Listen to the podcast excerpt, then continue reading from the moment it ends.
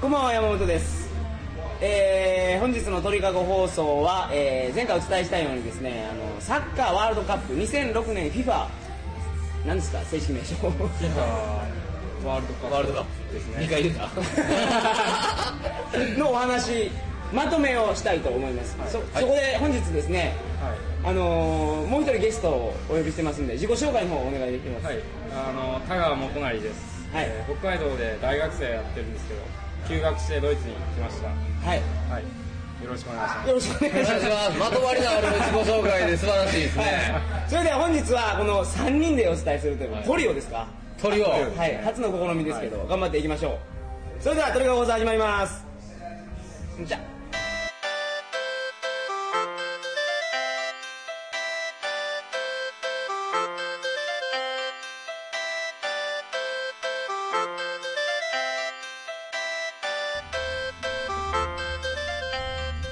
改めましてこんばんは2006年7月28日金曜日鳥かご放送第42回をお送りします番組に関するお問い合わせは info.tkago.net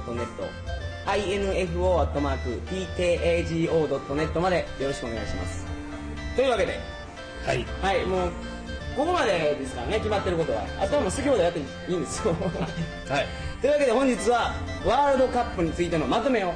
したいと思います下やってきましたねやっぱはいついに実はですね昨日はいちょうど決勝が終わってもう決勝終わったってことはワールドカップも終わったんですよね完全にそうです閉会式とかはあったんですか昨日の試合後にありましたね、うんうんうんはそうですねはいそれでもう終わってしまってい、ついに終わってそうだからねちょっとしんみりモードなんですよねそうですねなんかぽっかりとははいい穴は開いてますね正直ねめちゃめちゃ楽しかったんですよ僕僕もですはい楽しかったですよねはい楽しかったですあのーワールドカップっていうのに僕参加するの初めてなんですねでその前回の日韓ワールドカップってあったんですけどうん働いてたんでね僕、外で何がやってたのかって知らないんですよ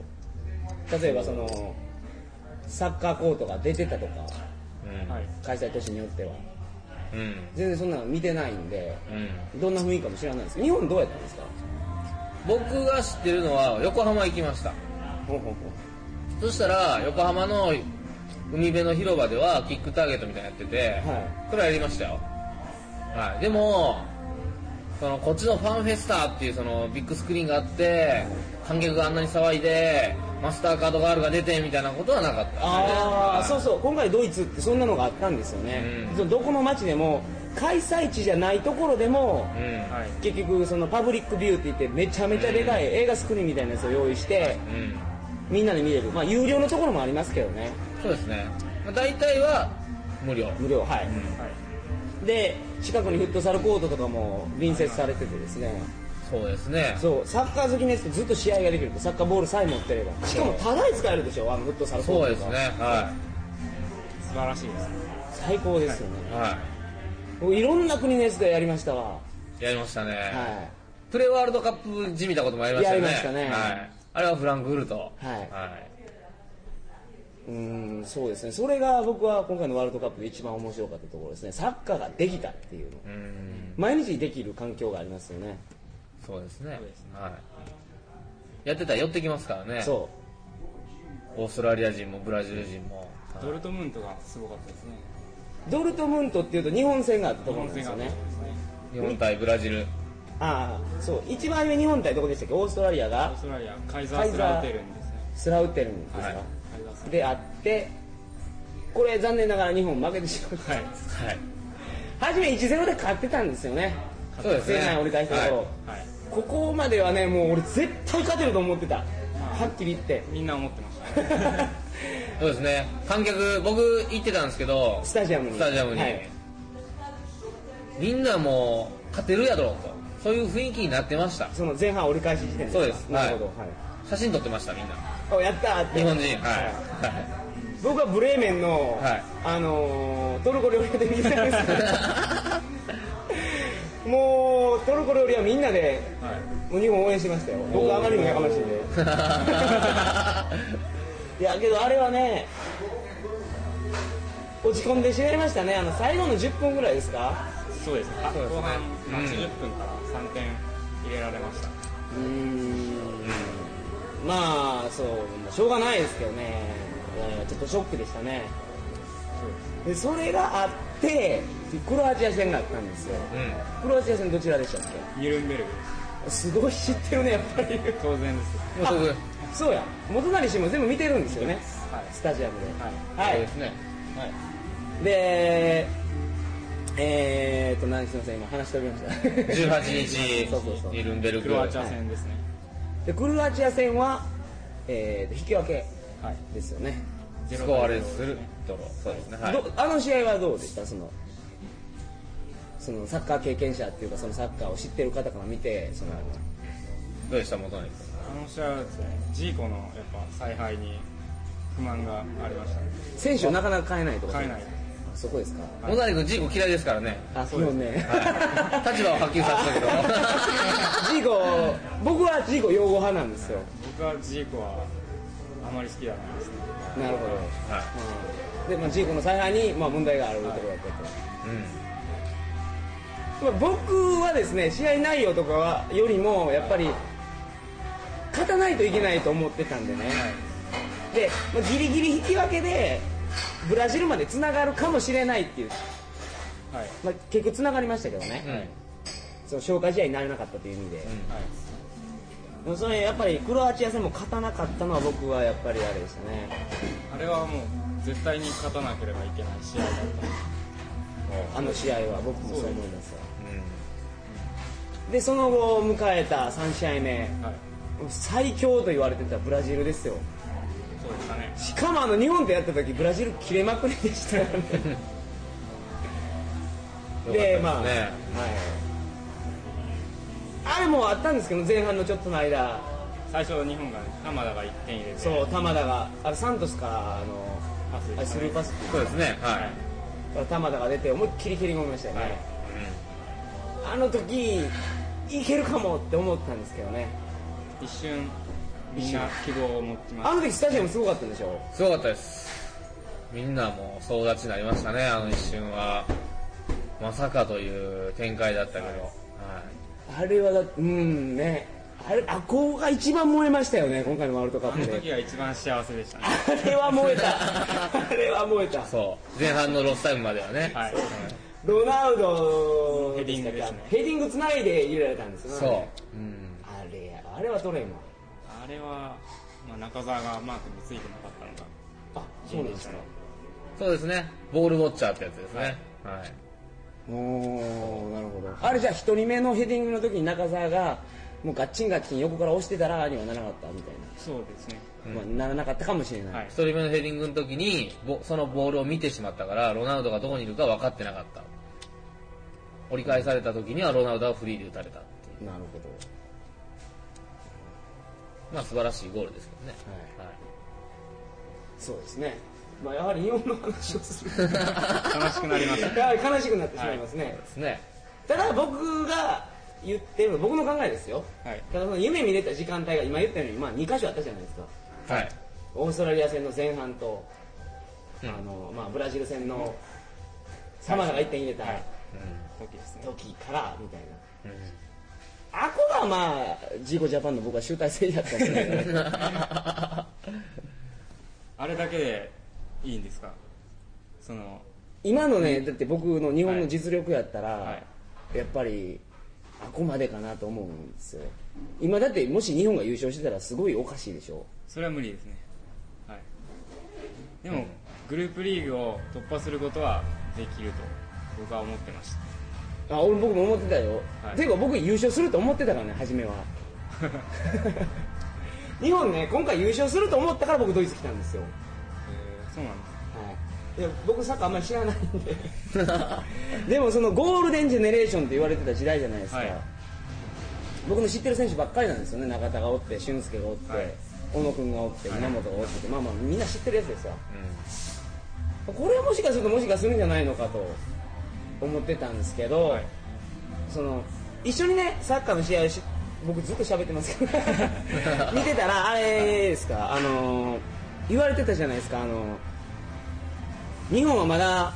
技術面で甘いとまず術面ですその外国のところと違うところ、かはいそのどこが違うと思います例えばイタリア今回優勝して日本、まあ、イタリアだけじゃないですけどね、その辺のヨーロッパの強かった国と日本の大きな違い、僕は攻撃面でも差を感じましたねおーというのは日本の選手は全然ロングシュートとかミドルシュートを打たないうん他の国ドイツ見てたら例えばドイツだとフリンクスすごく遠くからたくさん打つし今回多分得点の中でミドルシュートが占める割合がすごく高かったと思うんですようん、なんか今回の新しいボールは揺れますねそうそう縫い目が何でしたっけ少少ないないっていうか止めてるんですのり付けかなんかしてるんですよね接着してて、熱で、はい、つけたはそれでキーパーから見るとボールが揺れてしまうとい取りにくくなってるからロングシュートがまあ入りやすいって言われてますからね、は日本も思いっきり1本入れられまし揺たれよまねしたねうん非常にいいねはいああそのロングシュートがないから怖くないってことですかそうですねうんなるほどまあ、小笠原と 福西は売ってましたけどね技術のなさを感じましたけどねロングシュートの技術のなさ、うんはい、僕はまあやってみて分かったんですけどなんで枠止まんのと思ってたんですよそのロングシュートとかね、はいその枠の外に行っちゃうとそうそうそうそう、んなんでかなと思っててやってみるとね分かるんですけどね枠飛ばないもんですよねあれねそうですね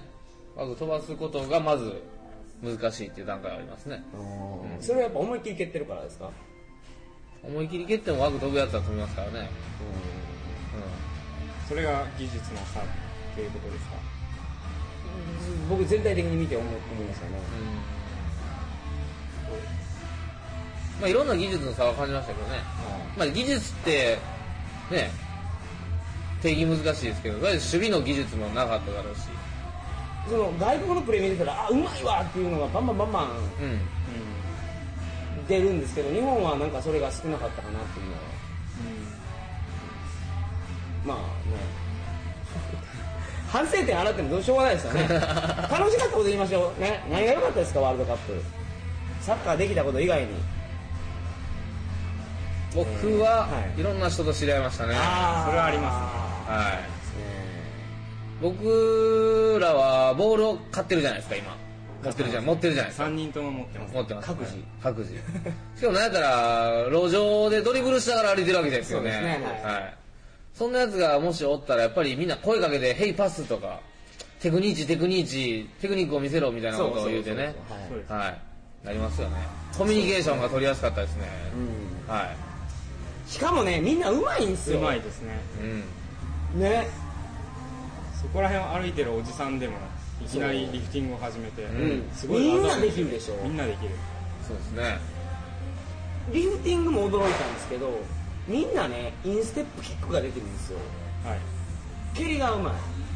い日本の人ってサッカーある程度やってる人しかじゃなかったら僕トーキックやと思うんですよそうですねそうですねそう。カス当たりになりますね、みんなね。そうですよね、はいまず、まずボールに触れたくないですね、そういう人は、日本人。あーそういう人が多いですね。触れたくないってそのボールが来るとサッカーのゲーム中にあっち行けって蹴ってしまうってことですかそうですね、ゲーム中やったらまあやるんでしょうけど、路上で座ってそんなヘイパスなんか言わんし、ああ絶対言わない、言わないでしょ。うん。で、たとえ、たとえ転がっても、無視して歩きますからね。日本のそう人なるほどはいなんだったら手で拾って投げま すからねああこの人はまあ野球かみ たいなねそこは大きく感じましたねその感じましたねそのプロの技術さっていうか底素辺の人レベルの技レベ術ルさはうんっていうんですか、それは感じましたそうですね感じましたね、はい彼ら多分ね日本みたいにクラブで一生懸命やってる感じじゃないと思うんですよ毎日毎日友達とボールル蹴って遊んでるっていうレベルだと思いますよ、うん、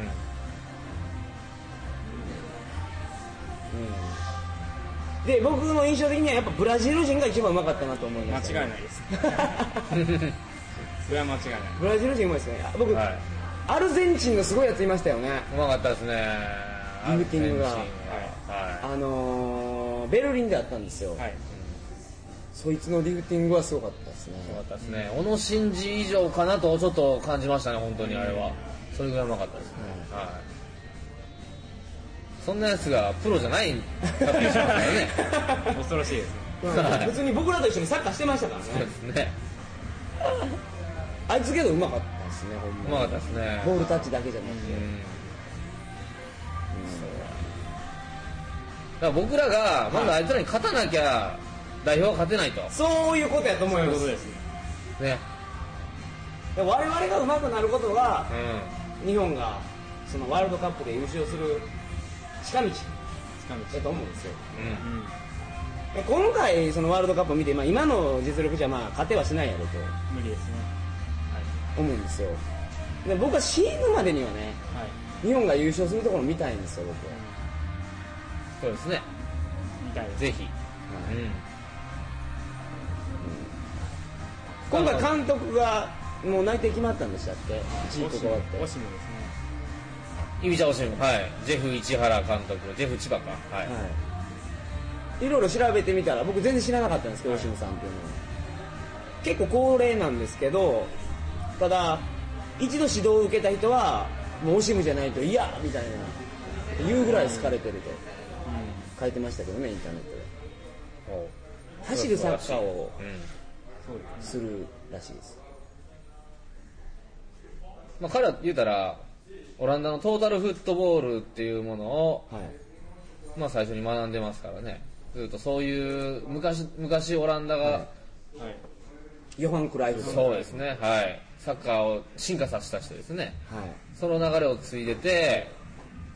つまり一人一人が、まあ、技術もちろん持つんですけど、それ以上にチーム全体として機能するために、一人一人が走ることでボールが動く。なぜ走るか。走る、走る、人が走る、だからボールが動く。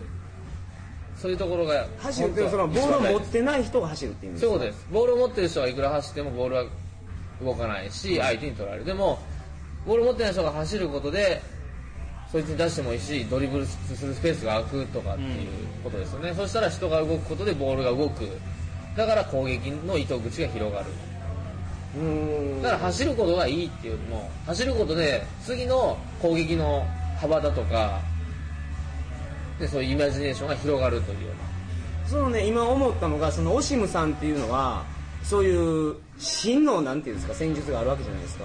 はい。はい例えばジーコはどんなのがあったんですか彼はそういうのはあったんですかその明確にオシムは走走らせるみたいな、はいそれに対してジーコはジーコはなかったと思いますトルシエだとフラット3ですかああけどあれなんかトルシエの時フラット34枚直しませんでした本番でいえ違いましたっ ?3 枚ですね。けずっと3枚でやってました、はいただ彼らの中で、いトルシエが3枚で必ずプッシュアップって言ってオフサイドトラップ気味に上げるっていう行為を途中で捨てましたけどね、ああ、はい、あ例えば相手が2列目から飛び出した時にそれもかけると言ってたオストルシエに対して、うん松田とか宮本が考えて若干マンマーク気味についてる時間帯も結構ありましたねうーんそうですねだからそれはけどやっぱり最初にトルシエの考えがはっきりしてたからそれに対して選手が成長したからそういうちょっと破ることができたわけですよね、うん、でもジーコの場合は最初に何っていうのはないわけだからうそういう意味の成長はなかったかもしれないですねうーんそのね今僕が思ってたのは、まあ、なんかすごい真面目な話だって恐縮ですけどあの日本サッカーを強くするためにはっていうのを、その4年後じゃなくて、はい何年後かを視野に入れないとダメだと思うんですよん、というの僕はだから今回の例えば監督によって、は例えば走るサッカーを導入したのやったら、はそれを何年後かに僕は生かしてほしいんですよね監督さんが変わってもまあ言い方変えると僕ちょっとオシム大好きなんでジェフの練習もいいっぱい行ってるんであの言うとオシムはなぜ走るサッカーをするかっていうとその今の段階で走るサッカーが必要だからうんはい今の日本にですかそうで別にそれは走るサッカーじゃなくてもいいわけなんだけどもし彼が言ってるのは今ジーコがやってきたのは言うたらブラジル人ぐらいサッカーを知ってて技術もあるやつらがやるサッカーをやってるとかジーコはそうなるほどうん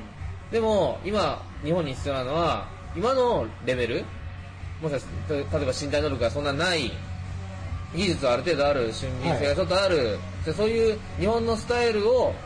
本当分かった上でそのスタイルをどんだけ見出せるかが僕の役割だとつまりジャパニーズスタイルの初期を構築していくっていうのがおしむの役割だっていうのを彼は言ってますね、あそういうこと言ってるんですか言ってますねおーなるほどじゃあもう今の僕が言ってたのと近いよ近いですねはそうですねはいああそういう監督さんが僕は必要やと思いましたねうんそれだけ僕の目から見てもやはりその初めに言ったその技術面っていうのは、はいまああやふやですけどね僕の表現は差があるような気がしますあそうですねまあ中田さんが引退しましたねほんでねしましたこれは僕正直同い年なんでショックでしたわ僕もショックですまあ彼もいろいろな考えがあってねやめたんやと思いますからね僕は正直ホッとしましたねおおーなるほど、は僕の目標はですねあの60歳になったらあの日本代表に入ることなんで、はいに日本代表って今の日本代表じゃなくて60歳以上の日本代表っていうなるほはいあったとして、どはい、はい あるあると聞いてるんですけど、はいその時中田秀に勝ってないと多分代表入りできないんでそうですね彼が辞めたことによって僕は追い抜きやすくなったんで、はい、あーちょっと一安心ですね な るほどほんま個人レベ ルのそうですね、はい60で中田に勝つっていうのは勝つという素晴らしい目標だと思いますよ、そうですね向こうは思ってないからねそんなそんなモチベーション高いやついるとはそうまさかね後ろからそういうやつが追いかけてくるとは思ってないですからねはい中田ってね僕サッカーをあんまりスタジアムで見たことなかったんで、でも今回のワールドカップの前哨戦みたいなやつで丸太戦があったんですよ、日本対丸太戦あの時に中田を直で見たんですけどやっぱむちゃくちゃうまいなっていう思いましたね、あのまあフリーでシュート練習してたから、余計うまいように見えたんでしょうけどもう手品みたいな感じでしたよ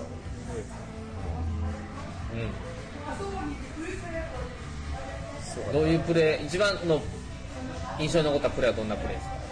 あのこれラジオで説明しにくいですけ どあ多分小野かね俊俊介やったと思いますわ、うんがこのゴール の図書い てるあのなんていうのあの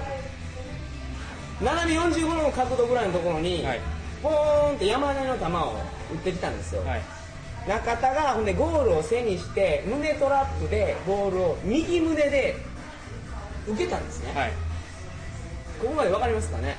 大体まあロングパスを胸コントロールしたってことですそうよいうねことです、はい、ゴールを背にしてはそうですそうですそれだけ、はいただそれだけのことです、はいでそれをボボールを胸の上に乗せたまま巻き込んで落としたんですよ下にはいこれ分かります いつまりそのまま落とすんじゃなくて方向を変えるとかそういうことですよね空中でね、はい落とした瞬間シュート打ったんですよはいうん胸コントロールでターンしてシュートですよねはいこんなので きない大体初心者だと大体ボーンって弾けますからね ボールがね止まらないですかそうらですねはでもね今回僕ほんまサッカー好きになりましたよドイツ来て、はいこれはもう嬉しいことですねそのまあ、僕が今言ったように僕がレサッカーを練習することによって日本のサッカーレベルの底上げになると僕は信じてますからね、頑張っていきますわい行きましょうみんなで頑張りましょはい、うはいという感じでワールドカップのくくりなんですけどイタリア優勝するっていうのは正直僕は思ってなかったですけどねほんまにうん僕はブラジルの次はイタリアおだとそうやらしいブラジルドイツアルゼンチンぐらいでしたねイタリアとかも全然もうあれでしたうん、なんかなかったけど強かったですもんねそうですねあのガッツンソーとかいうやつがおもろいわ 昨日なんか最後ね向けてたケツ丸出しでカメラの方に向けてましたよねガッツーザは熱い 大人気ですしね国民にねはいはいそうですねおもろいからですよあいつすいませんはいあのインターネットで上がってた写真で、あのーヒディングはいオーストラリア戦の時に誰かが同点ゴールを入れた時に、ガッツポーズヒディングの前でガッツポーズですよ ありましたね、はい最高でしたね最高ですねは優勝して昨日めっちゃ嬉しそうでしたよけどね、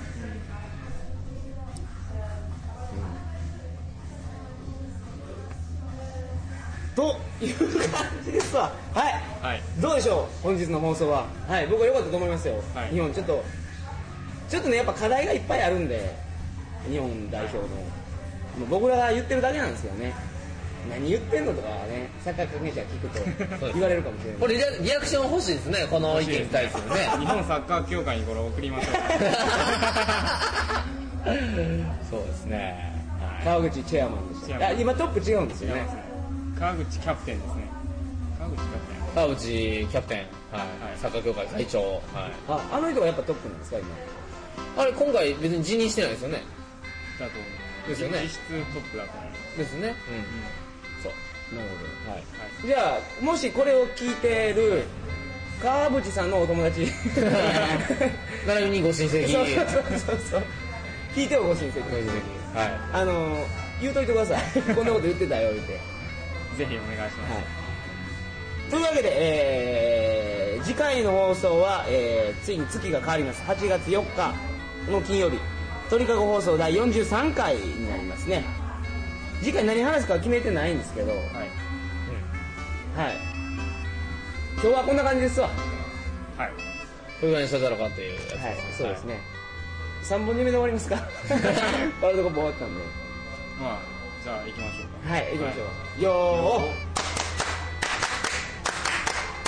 いよはいいしょありがとうございましたそれでは皆さんおやすみなさいませ。